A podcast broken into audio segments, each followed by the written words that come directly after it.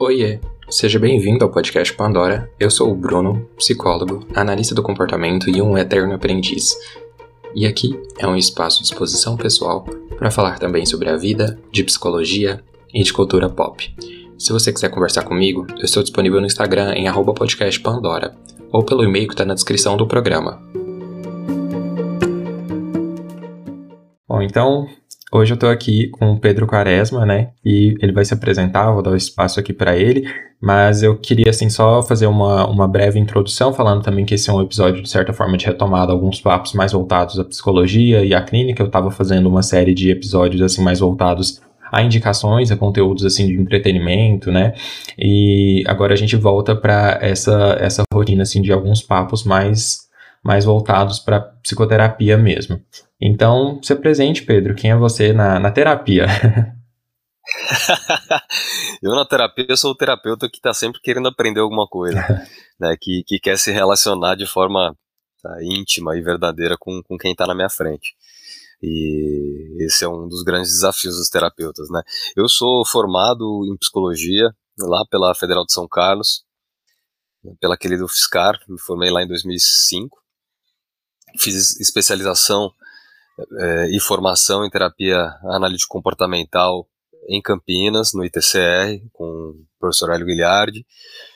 E depois fiz mestrado também é, na é, Federal de São Paulo, né, é, na Unifesp, e dei um, um, enfoque grande à interdisciplinariedade e, e às questões relacionadas a, ao, ao ambiente, a, ao abuso de álcool e drogas e ao estresse. Então, eu juntei essas variáveis e aí falei um pouco sobre isso.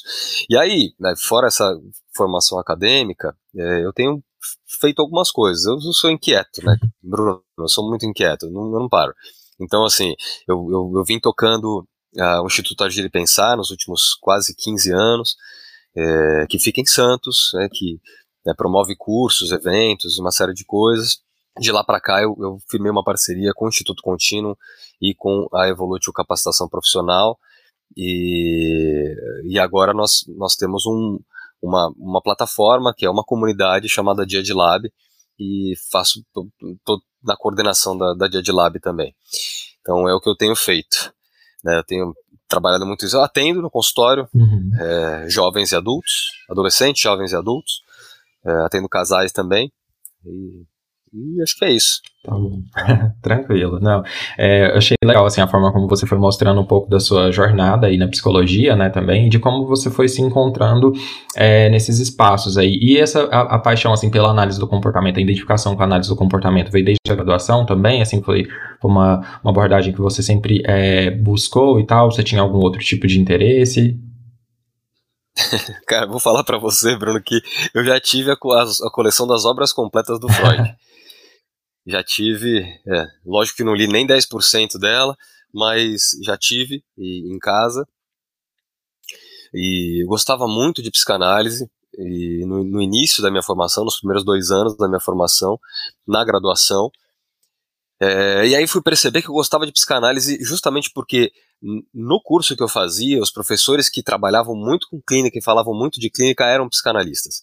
Então, o que eu gostava mesmo era de clínica, mas a psicanálise em si, é, a noção de, de, inconsciente, essa ideia toda, não, não batia muito com, a, com as minhas ideologias, né? E assim, a, a, forma como eu via o mundo. Entendi.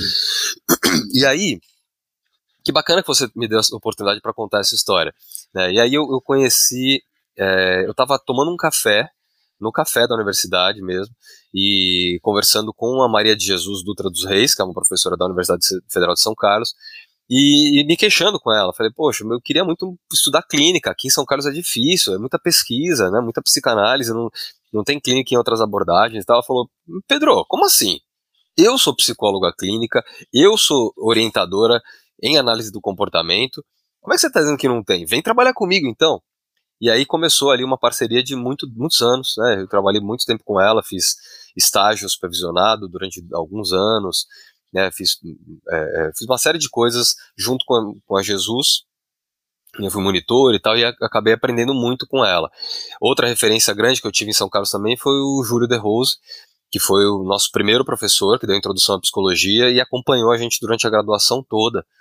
É, eu nunca fiz um trabalho tão próximo dele, né, não trabalhava no laboratório nada, mas acompanhava muito as aulas dele, tirava dúvidas, então era uma pessoa que era uma referência em análise do comportamento para mim dentro da universidade no dia a dia. Então, a partir daí eu comecei a me encantar pela análise do comportamento. E aí no segundo ano da faculdade, se você me permitir me alongar um pouquinho mais, no segundo ano é, eu, eu trabalhei como monitor na JAC, é, que foi a primeira JAC do Brasil, né, jornada de, jornada de Análise do Comportamento, que foi encabeçada pelo Tiago Almeida, que hoje, se não me engano, está na Federal do Pará, e, a, e o, o Júlio foi o, o padrinho, né, o Júlio de Rose foi o padrinho da Jaque. E a partir dali, é, a Jaques passaram a ser anuais em São Carlos e pulverizaram pelo Brasil todo. Então a gente vê Jaques acontecendo no Brasil todo, e a primeira aconteceu lá em São Carlos, e, e, ali eu tive a oportunidade de conhecer muita gente que veio de fora de São Carlos e que trabalhava com clínica. Então ali eu conheci o Hélio Guilherme, ali eu conheci o Roberto Banaco, ali eu vi o, o Denis falando pela primeira vez, Denis Amiani, né, vi o pessoal de São Paulo, Maria Marta Rubner, todo mundo que, que veio de São Paulo para participar do, do evento. Marçal estava também, se não me engano, então ouvi é, o Marçal falando. Então, quer dizer assim, foi, foi um. abriu a, a, minha perspectiva e análise do comportamento, e a partir dali, cara, me apaixonei. Comecei a ler quais são as suas implicações do Sidman, e comecei por esse, depois fui lendo vários outros livros e, e, comecei a trabalhar com isso e eu curti demais. Ah, sim, legal, legal. Acho que sempre interessante assim, saber e conhecer também como é que uh, a gente vai se identificando dentro dessa, dessa ciência ampla que é a psicologia, né? E por que, que a gente chega nessa na análise do comportamento e eu a minha perspectiva assim com o podcast também é criar mais espaços para que a gente tenha voz, para que a gente vá falar assim sobre coisas, sobre assuntos diferentes. E hoje a gente tinha pensado em abordar assim um, um tema que seria do seu interesse, um tema que é um que você costuma trabalhar e tal, que é o humor, né? E eu até quero começar te perguntando por que, que você acha interessante né, abordar o humor no contexto de psicoterapia. Bruno, eu, eu entendo que o humor, assim como algumas outras dimensões das relações humanas, faz parte da psicoterapia. A gente não pode é, simplesmente ignorar o humor na terapia. Ele faz das relações. A gente a gente dá risada. Você é terapeuta também, você sabe disso. A gente dá risada junto com o nosso cliente. Sim. É, é negligenciar, negligenciar algo muito importante na relação. Né? E é, se a gente for olhar para a história é, filogenética da nossa espécie, o humor sempre esteve presente. Se, for, se a gente for olhar, por, por exemplo, para os chimpanzés, né, é, que, que, tão, que, estão aqui antes, é para facilitar né, como catalisador das relações sociais. Então, por exemplo, um chimpanzé é, dominante, quando chega no grupo, é, desperta nos outros chimpanzés é, que, que se submetem a ele é, um sorriso, cara de, cara de risada, eles chamam de, os, os etólogos chamam de forma para passar óleo na relação, para deixar a relação mais leve, para dizer, olha, eu estou aqui em paz, vamos conversar de boa. Né? Então, eles, eles já fazem isso, isso já acontece antes é, da gente se entender como humano e e antes de a gente começar a nutrir ideia de, de comunicação e tudo mais. Então, é, o humor facilita a comunicação, apazigua as, as relações de, hierárquicas, né, na, de certa forma, na natureza, e isso acontece também um pouco com a gente. Né, eu acho importante a gente olhar um pouco para o humor na, na terapia é, também pela, é, pelo prisma é, filogenético. Uhum. Sim, legal você ter começado por aí, né? Eu acho que é interessante abordar isso pensando também nessa história da, da espécie, assim, como que isso se reflete nos nossos comportamentos, assim, que são mais, talvez, naturais, né? Assim, esses comportamentos herdados aí é, pela, pela biologia, né? E, assim, você considera, assim, que no contexto ali do setting terapêutico tem algum tipo de humor que é mais frequente? Uh, acho que pode ser que a gente até imagine, assim, ou a gente tenha a, a a percepção de que na clínica eh, pode ser mais comum uh, a tristeza, né? Talvez por estar lidando com alguns sentimentos mais fortes e, e, e, eventos traumáticos da vida e tal, mas na sua perspectiva, assim, o que, que você considera mais frequente? Uh, eu acho que a gente pode falar em, em vários aspectos do humor dentro da clínica, né? mas assim, o, o, que, o que não é de forma alguma uh, indicado humor em forma de deboche, humor em forma de depreciação, de chacota, uhum. né, de, de escárnio, de desdém, de humor em forma de ironia. Uma ironia, Bruno, pode, pode ser engraçada, mas ela é, uma, ela é uma forma de punição. Se você for olhar, for olhar para a contingência, é uma forma de punição disfarçada e, e que quase não dá chance de contracontrole para quem é punido. Né? Então, uma ironia me deixa, me dá a chance de falar: não, não, não, não foi bem isso que eu quis dizer. Veja bem, né? eu amenizo o que eu falei, mas eu já falei e eu machuco a pessoa. Humor na, na psicoterapia tem muito mais a ver com irreverência, com, com é, espontaneidade, com brincadeira, com trazer algo lúdico ou inusitado para psicoterapia. E aí a gente é, entra um pouco na ideia de pensar assim, o, o que é humor, né? assim, que, o que é uma piada. É, se a gente for buscar lá na, na, na, na teoria do humor, né, o, o, pessoal fala que eles, eles trazem a teoria da, da incongruência, né, de uma, uma ruptura brusca e inesperada como base para o humor. Então, você traz alguma coisa que, que, que quebra a conversa e isso faz e, inesperado e faz com que a pessoa ria. Uhum. Né? Então vou, vou, te dar um exemplo, por exemplo. Então eu tive estava uh, atendendo uma pessoa, um rapaz uh, de seus vinte e poucos anos, super inteligente, muito inteligente, assim, acima da média até. Uh, e, e ele começa a descrever as situações de forma tão detalhada tão detalhada, com tantos termos técnicos, que passa a ficar desconfortável conversar com ele quando você trabalha com ele. Então, uma das queixas dele era a, a relação no trabalho. Então, ele, ele, tinha, ele, ele perdia o emprego com frequência, o, o, ele, ele discutia com chefes, apesar de entregar coisas muito boas, de agregar valor para a empresa, mas a relação era difícil. E eu vinha conversando com ele a respeito disso. E ele, ele me contou, veio me contando uma história. Não, porque aí eu estava lá numa conversa, ele é programador, né? Então eu estava lá numa conversa, e aí, é, pensando no triângulo, né? É, seno, é, cosseno, é, os catetos, a hipotenusa, e ele começou a descrever as senhas, as senhas, desculpa, as, as fórmulas que ele usava para programar e tal, contando para mim como ele tinha contado para chefe dele. Né? A chefe dele não era programadora, ela não estava interessada naquilo. Ela queria que ele resolvesse o problema. Né? E, e aí, ele, enquanto ele contava, eu fiquei pensando, falei, nossa, mas desse jeito não dá. Aí eu fiz a seguinte pergunta para ele, Bruno, eu falei, diz uma coisa, eh, você prefere o seno ou o cosseno? Então, uma pergunta que não tem nada a ver com a história. Alguém tem uma preferência pelo seno, pelo cosseno? Não. Né? Na hora ele, ele parou e falou, que, que pergunta esquisita que o Pedro está me fazendo. Né? Aí, eu, aí eu, eu, ele, eu falei assim, eu prefiro hipotenusa. Imagina ela de biquíni, deve ficar gata. Aí ele caiu na gargalhada, mas o cara riu, eu nem esperava que ele ia rir tanto. E aí, com base nessa brincadeira, é, eu pude falar um pouco para ele, falar, olha, olha como a relação fica mais leve quando a gente pega leve, quando a gente brinca, quando a gente dá espaço para o outro conversar. Então, a partir dali, eu fui, eu fui trazendo alguns elementos eh, que ele que ele, que ele tem dificuldade para trazer para as relações uhum. que ele tem com as pessoas. É, e aí eu acho que também que acho também que vale, vale a pena trazer um ponto em que, assim, quando você fala de humor, Bruno, para usar humor na psicoterapia, primeiro você tem que ter uma escuta muito apurada.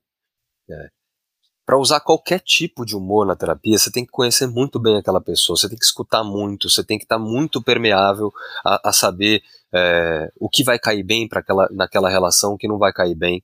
Né? Eu, eu gosto muito de um livro chamado O Palhaço e o Psicanalista, do Christian Dunker e do, do Tebas, esqueci o primeiro nome dele. Eles falam muito sobre isso. Eles falam sobre a relação, sobre estar aberto para conversar, e sobre, sobre estar permeável para ouvir o que o outro tem a dizer. Assim, é, é, bem interessante. É bem interessante. A escuta como, como pré-requisito para o humor, né? É ouvir muito antes de qualquer intervenção. Entendi, legal. É, e eu acho que assim, é, é, interessante como também parece que o humor ele acaba sendo uma chave, né? Uma forma de acessar outros tipos de conteúdos ali com o cliente. Eu acho que realmente quebra um pouco essa a parede da formalidade, né? E a gente se encontra nesse outro espaço assim que é mais leve, que é mais tranquilo.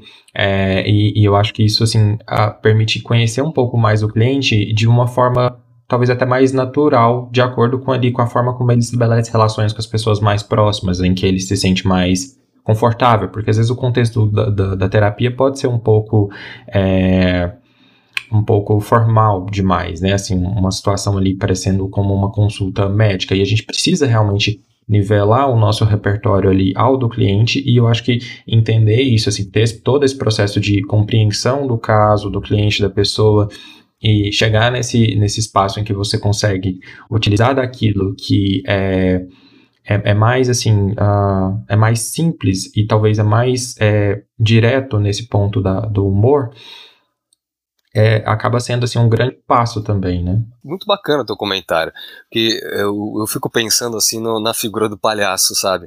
O palhaço faz humor, né? O palhaço é uma figura é, quase mitológica, né? Você tinha lá os bobos da corte, né, da Idade Média e tal. E o palhaço, se você olhar para a roupa dele, ele usa uma roupa maior do que a do tamanho dele, usa um sapato enorme, usa maquiagens esquisitas, né? Ele, ele, é, ele é tudo que uh, não é aceitável socialmente. Né? E uma coisa que o palhaço faz com facilidade é rir de si mesmo. Ele, ele ri dele mesmo. E ele ri também de nós, ele ri do que as pessoas fazem.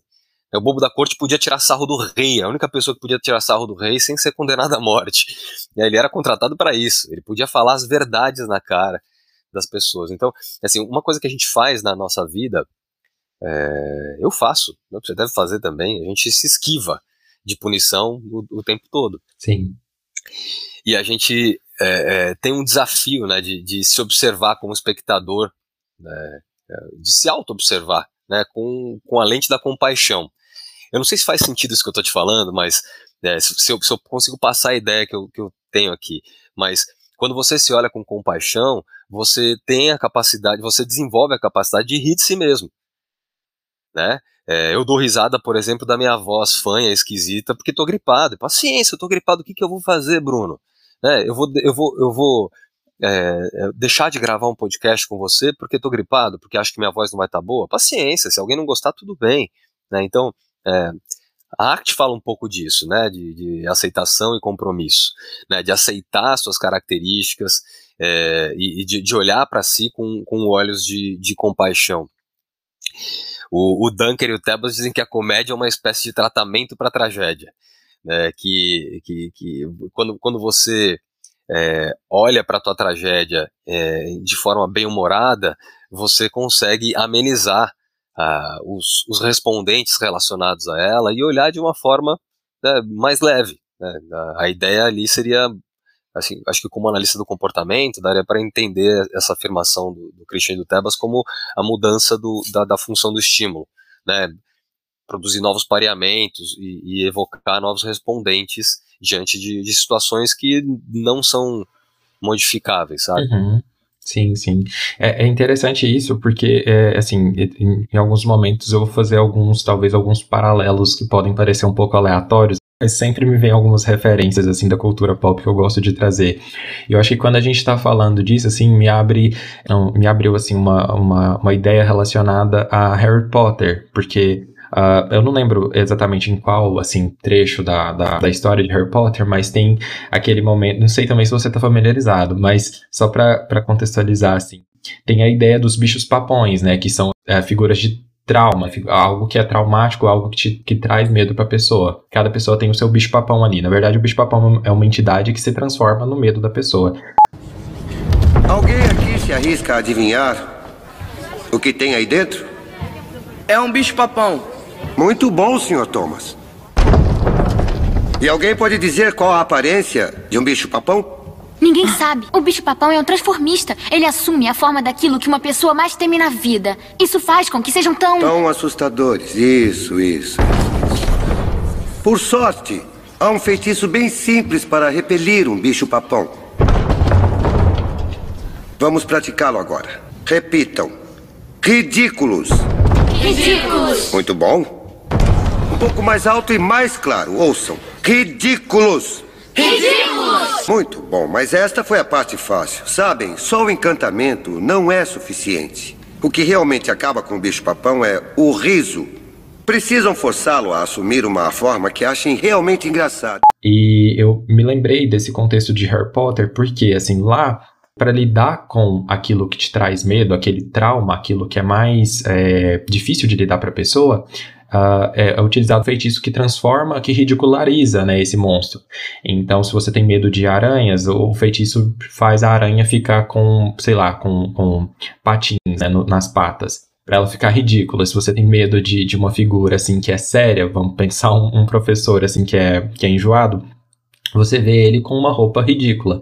Então acho que vem muito desse lugar, assim, também, de olhar para aquilo que às vezes foi uh, algo que te machucou no passado, mas hoje você pode lidar com aquilo de outra forma, né? E só que assim, eu acho que isso abre também a janela para a gente falar de uma outra coisa, né? Assim, esse humor cômico, ele pode ser uma forma também, assim, de lidar, né? Um manejo para lidar com situações complexas.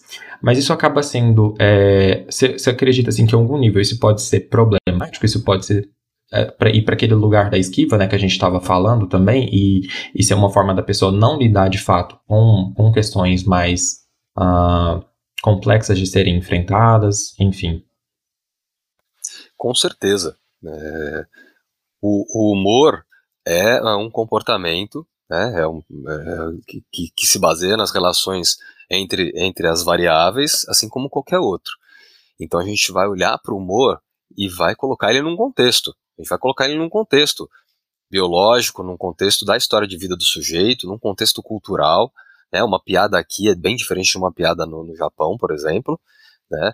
Uh, então, assim, tem, tem todo um contexto que tem que ser observado. E quando a gente olha para a história de vida do sujeito, a gente consegue identificar muitas vezes que a pessoa muito bem humorada e, e que, que faz piada de tudo é, pode estar tá se esquivando de alguma coisa é, pode estar se esquivando de, de, entrar em contato com algo aversivo e que, que impede ela de, de se desenvolver mais, de se conhecer melhor, né, de, de resolver aquele ponto e, e não precisar lidar com essa forma.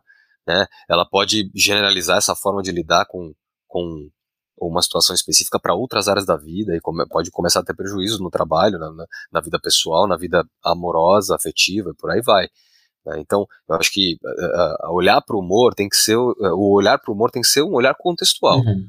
sempre, né? dentro da terapia, é, fora da terapia e o humor do ponto de vista do terapeuta pode ser usado sim como ferramenta dentro do consultório, como ferramenta de é, para ser utilizado na clínica, é, mas não é porque você tem uma ferramenta que você tem que usar. É, assim, então, o, o, Roberto Manaco fala uma coisa, né? Para quem ele sempre fala isso, para quem só tem martelo, qualquer coisa é prego.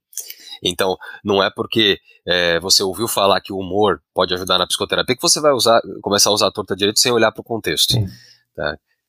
Ficou, ficou claro ficou. Minha, meu posicionamento? Ficou, ficou claro? Ficou sim. Eu acho que... não, ficou. Eu acho que é, é, é, era bem isso, assim, a ideia que eu, que eu pensava também, né, no sentido, assim, de como isso precisa ser, uh, é aquela questão, né, da, da do, do, terapeuta como um alfaiate, né, ele precisa entender cada caso como um caso e entender, assim, como é que aquilo se encaixa, como é que aquilo pode ser utilizado estrategicamente, né, para alguns clientes, porque a gente sabe também que alguns casos vão, uh, vão, vão para esse lado, mas que acaba sendo uma forma de, de fugir um pouco de algumas questões que podem ser é, sensíveis. E tudo bem também, né? A, a ideia justamente é como a gente olha para isso, como que a gente aborda isso com aquela pessoa e, e faz sentido, é, tenta fazer sentido daquilo na vida dela também, com outras situações. Porque é, acho que a gente falou de duas coisas que podem ser parecidas. Você ri, né, daquilo que, que, que às vezes não foi muito bem é, elaborado, e você ri de uma coisa que você já elaborou, que você já consegue falar sobre aquilo sem ser uma forma de fugir, sem ser uma forma de não entrar nesse assunto, né? E eu acho que são duas coisas diferentes, são duas distâncias também diferentes. Uma você está em acesso com aquela questão, na outra você está só é, de fora, assim, tentando não realmente entrar em contato com aquela contingência que foi aversiva na sua vida, né? E até agora pegando assim essa perspectiva do riso, né, com o cliente do, do terapeuta que consegue ir para esse local da risada, eu acho que é, é interessante a gente abordar isso, porque acho que historicamente foi construída muito uma visão de que o psicólogo é aquela figura que fica só naquela posição de país, naquela cara de, aquela cara de paisagem, né, naquela pose séria, assim, mas eu acho que rir com acaba sendo uma forma de contribuir com um vínculo, né? Assim, você, você percebe isso também, assim, nessa construção do vínculo, da adaptação do, do, do, do contexto ali da terapia? Percebo, percebo sim. É, contribui muito para a melhora do vínculo, né? O, o bom humor nas sessões de terapia. E se a gente for pegar lá a terapia baseada em processos, por exemplo, né, do Reis e do Hoffman, que é algo, algo, algo novo, né, um livro que foi traduzido agora em 2020, né, eles falam em, em algumas dimensões da psicoterapia que são importantes, eles falam em, é, na, na, dimensão da, das neurociências, da aprendizagem, eles falam na, na dimensão da cognição uh, e da relação terapêutica uh, e da biologia, se não me engano. Eles falam em cinco dimensões, talvez eu tenha esquecido de uma delas aqui, vocês me perdoem, mas quando a gente fala da aprendizagem e da relação terapêutica, a gente consegue incluir o humor aí. Né? A gente consegue olhar para como melhorar a relação terapêutica a partir de uma forma amena de, de tocar a relação. Né? Então, se alguém me traz uma história dura, eu não preciso necessariamente é, franzir a testa, é, e ficar tenso ouvindo aquela história. Eu posso receber aquilo de uma forma mais leve. Eu posso, de alguma forma, fazer uma, uma piada para amenizar o ambiente para que a pessoa possa continuar falando. Eu posso mostrar que entendi aquilo fazendo uma piada, tirando sarro de mim mesmo, por exemplo. Né? Uh, a FAP faz muito isso, né? A FAP usa a autorrevelação nas, nas sessões é, para ah, facilitar a relação terapêutica, para amenizar a função de um estímulo aversivo para o cliente. Né? Então, é, é quase como. Se, eu, eu, gosto muito da ideia, Bruno, de sentar ao lado do cliente. É, não, não fisicamente, né? metaforicamente. Né? Então, em geral, os terapeutas sentam em frente a, a, quem eles atendem, né? Sentar ao lado e olhar a vida da perspectiva daquela pessoa pode ajudar a gente a, a, a olhar com mais empatia e até a fazer piada daquilo, né? Eu acho que acho que vai um pouco por aí, sabe, que eu, que eu tenho pensado. Olha, se a gente for pensar, acho que eu vou me alongar um pouquinho mais, mas é, eu acho que vale a pena falar. Se a gente for pensar nos Doutores da Alegria, né, que são é, basicamente são palhaços que trabalham há mais de 20 anos dentro de hospitais, em vários hospitais. É, o movimento começou em São Paulo, mas eles trabalham é, nas UTIs e trazendo alegria, trazendo uh, levitude para as relações entre os profissionais da saúde e as pessoas que estão ali sofrendo. Né? É, se a gente for olhar para isso, é, tem, tem, um dado interessante. Eu trouxe o dado aqui porque eu, eu quero ler para você. Né? Eu separei aqui o dado. É, co como é que é a relação das crianças em relação ao próprio tratamento? Né?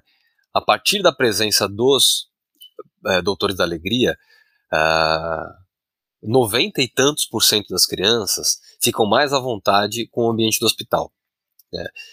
É, 90 e tantos por cento das crianças também ficam mais ativas, se movimentam mais, ficam mais falantes no ambiente hospitalar com a presença dos doutores da alegria. Esse é um estudo, depois eu posso passar a referência, é um estudo feita pelo, feito pelo Instituto Fonte de Desenvolvimento Social, em 2008. É, as crianças ficam mais colaborativas com os profissionais da saúde as crianças ah, apresentam evidências clínicas de melhora. Né? Então, 77% delas se alimentam melhor, 74% delas aceitam mais os exames e procedimentos médicos que cá entre nós são horríveis, né? São altamente invasivos e tal. Então, esses dados falam muito a favor do humor no contexto de saúde de forma geral. Por que raios nós, psicólogos, não colocaríamos também no nosso contexto clínico um pouco de humor? Você percebe? Então, assim, eu faço uma defesa disso porque antes de estudar isso, antes de falar sobre esse tema, eu já usava humor de forma intuitiva no consultório e sempre funcionou muito bem. Né? É, quando, quando eu, é, é, sendo bastante modesto, pode parecer que não, mas sendo bastante modesto, quando, quando chega alguém para mim e, e, e, vem começar a terapia comigo, fala: ah, quem me indicou foi o amigo tal que já fez terapia com você, ele adora você, ele te acha muito legal. Então, por que será que me acha muito legal? É, obviamente a pessoa me indicou porque eu ajudei de alguma forma, né? A pessoa aliviou um sofrimento. Mas ela não, poderia, não precisaria falar que eu sou legal.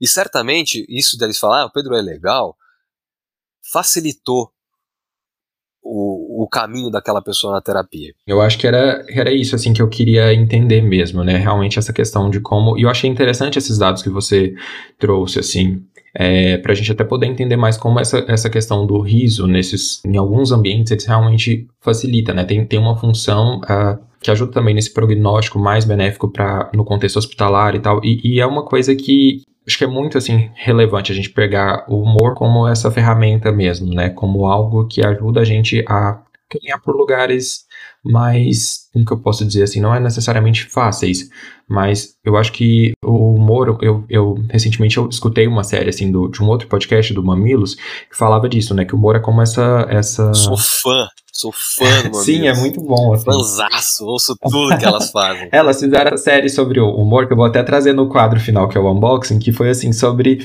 é, vários humoristas, né? E eles falaram, um deles falaram disso, assim, de como o humor é essa linguagem universal, né? Às vezes naquela situação ali, o humor, até mesmo humor físico, né? Ele gera a risada em todo mundo. Então, a, a, a é, é muito interessante, assim, como é essa forma de se comunicar que acho que dá para a gente acessar pessoas diferentes, né? É uma adequação de repertório ali no nível talvez mais básico, assim, entender o que que aquela pessoa, o que, que consegue fazer aquela pessoa abrir um sorriso, né? Esboçar um sorriso, diante mesmo de um contexto em que a gente está ali para tocar em assuntos que são mais delicados, né? E que talvez é, pode parecer que não há tanto espaço assim para risada. Quando na, quando na, verdade tem sim, né, o contexto da terapia que eu quero dizer, né, e até mesmo o contexto do hospital, quando a gente pensa nisso, nesses dados que você trouxe.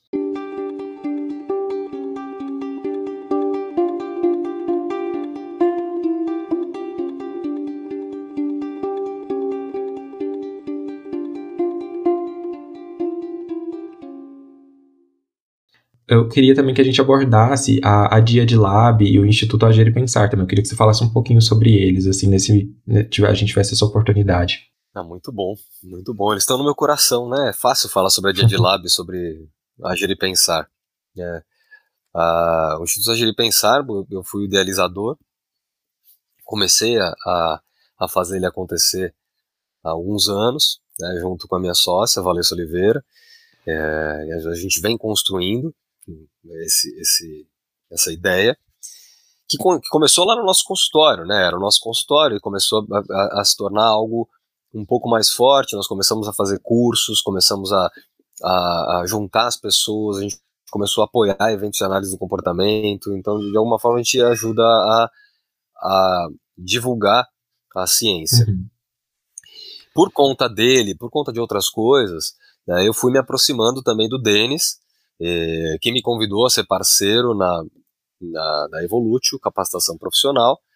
Eh, a Evolutio, junto com, com o Instituto Contínuo, e aí entra um terceiro, uma terceiro, terceiro personagem, Pedro Conte, é, montaram, é, criaram um curso online no início da pandemia que foi um sucesso. Esse curso estourou. Né? Nós tivemos muitos inscritos, é um curso de estudos de caso, foi incrível. Uh, eu comecei a trabalhar junto com eles, fazendo moderação de algumas aulas, me envolvi tanto no, no projeto né, deles que hoje sou sócio do projeto, trabalho com eles né, em tempo integral e a gente é, tem investido muita energia em fazer a Dia de Lab se tornar uma comunidade digital de analistas do comportamento. Né? Essa é a nossa ideia, né? é, é transformar aquilo num local de troca, num local onde as pessoas podem é, trazer suas dores, podem encontrar colegas de trabalho, fazer networking, aprender muito, se aprofundar nos assuntos. Então, tudo isso é o que a gente tenta trazer né, ali pro, pro, pro nosso ambiente de, de trabalho. Né. É, quem está por trás da Dia Lab é, então, Denis Damiani, Pedro Conte, eu, Pedro Quaresma e Patrícia Maluf, que, que faz toda a parte administrativa, que está né, no, nos bastidores como uma secretária executiva, fazendo de tudo, ela trabalha dessa. Então, é o que a gente tem feito. E, assim, a, a Dia de Lab, Bruno, é a realização de um sonho. Né, o sonho de, de estar inserido, de alguma forma, na análise do comportamento, divulgando conhecimento com muita qualidade, de, é, é, juntando pessoas que se alinham é, ideologicamente é, e, e, e se alinham também em termos de de, de poder construir alguma coisa juntos. É, o que a gente faz ali é construir alguma, alguma coisa juntos. É, tem, tem gente que está coordenando isso, né? Acabei de descrever quem são as pessoas, mas tem lá mais de 100 membros da comunidade atualmente que contribuem durante as aulas, né, durante os eventos que a gente é, promove. Atualmente a gente está organizando o maior evento de análise do comportamento do Brasil, o trigésimo evento da, da ABPMC, a gente está organizando. Então tem muita coisa acontecendo, eu sou muito grato por fazer parte desse, desse processo todo. Sim, é incrível realmente, assim, vocês estão de parabéns, eu acho que por tudo isso, assim, vocês estão construindo e tal, e realmente é, construindo essa base tão forte para nós, assim, da, da, das ciências comportamentais e tal, seguirem fazendo um trabalho, assim, de qualidade, de fato, né, acho que é legal também, é inovador ter um, uma plataforma de, de streaming, né, como a Dia de Lab, assim, é, de análise do comportamento, trazendo conteúdos e aulas, assim, bastante ricas, de fato, é, é algo realmente assim, acho que muda a perspectiva do, do, dos profissionais aí que ainda estão na graduação, que estão aí se formando, que vão se especializar e que vão continuar sempre é, buscando crescer e melhorar também os conhecimentos aí ao longo da, da, da carreira, né, da, dessa jornada profissional. É, bom, e também tem o, o podcast que você está fazendo, vocês fizeram a primeira temporada, né? Eu achei incrível a primeira temporada. Vocês fizeram com o, os, os, os berrecas, né? Berreca Cash, né? Você quer falar um pouquinho sobre ele também? Ah, o Berreca Cash é uma, uma brincadeira deliciosa que a gente faz. A né? cada 15 dias a gente lança um episódio conversando com, com um expoente da análise do comportamento, é, com humor, com brincadeira, com leveza, mas falando sério, falando sobre coisas importantes. É, é, bem a minha cara mesmo, é bem a cara dos Berrecas, e a gente está adorando esse projeto e, e, já tem uma segunda temporada na, Vindo aí. Na, já está já tá, já tá sendo organizado. Ah, que bom. A gente tá. Maravilha. Vem novas vinhetas, novas, novas edições, outras coisas, outras coisas bem bacanas, assim. É...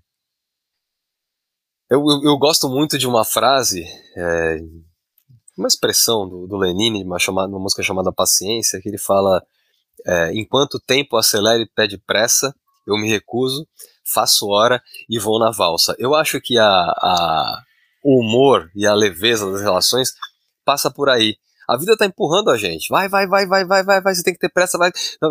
Faz acontecer, você tem que entregar, você tem que, você tem que ganhar, você tem que ser bem sucedido, você tem que acumular dinheiro para se aposentar, você tem que ter saúde, você tem que se exercitar, você tem que fazer tudo.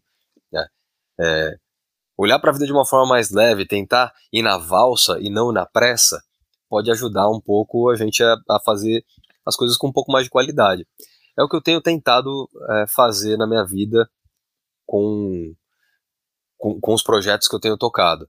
É, é um desafio, Bruno, vou te falar que assim, eu não, não cheguei nesse patamar, é um desafio. Quando a gente se percebe, a gente já está correndo atrás de fazer alguma coisa e fazendo bem. Mas um desafio dar um passo atrás e ir na valsa, dar um passo atrás e usar mais humor nas relações humanas, né, dar um passo atrás, ser mais empático, ouvir mais e por aí vai. É, eu achei muito legal a oportunidade de ter essa conversa com você, de poder te conhecer. Eu acho que esse podcast está sendo uma oportunidade assim também para eu conhecer pessoas diversas aí do Brasil e, e, ampliar um pouco assim esse contato, né, com, com pessoas que estão fazendo trabalhos tão legais aí, estabelecendo e criando projetos incríveis. Então, é, para mim foi muito assim, realmente foi é, inspirador e, e, eu gostaria também de futuramente a gente repetir essa experiência, mas queria saber como é que foi para você esse primeiro contato aqui no Pandora. Foi muito gostoso, cara. Foi uma delícia conversar com você. É, você passa esse acolhimento, né? Passa essa leveza na relação deixa o convidado à vontade. É, é sempre um desafio do moderador de uma conversa trazer essa leveza para a conversa e eu tenho certeza que você é um excelente terapeuta porque você já tem esse pré-requisito. é, isso é muito bom. É, obrigado pelo convite, foi, foi muito bom participar e estou à disposição. Né? Se você quiser participar de novo. E certamente você é, receberá uma retribuição desse convite lá no nosso podcast. Ah, que bom. que, massa demais. E agora a gente vai para um quadro final, assim, para a gente fechar aqui esse papo, né, sobre indicações.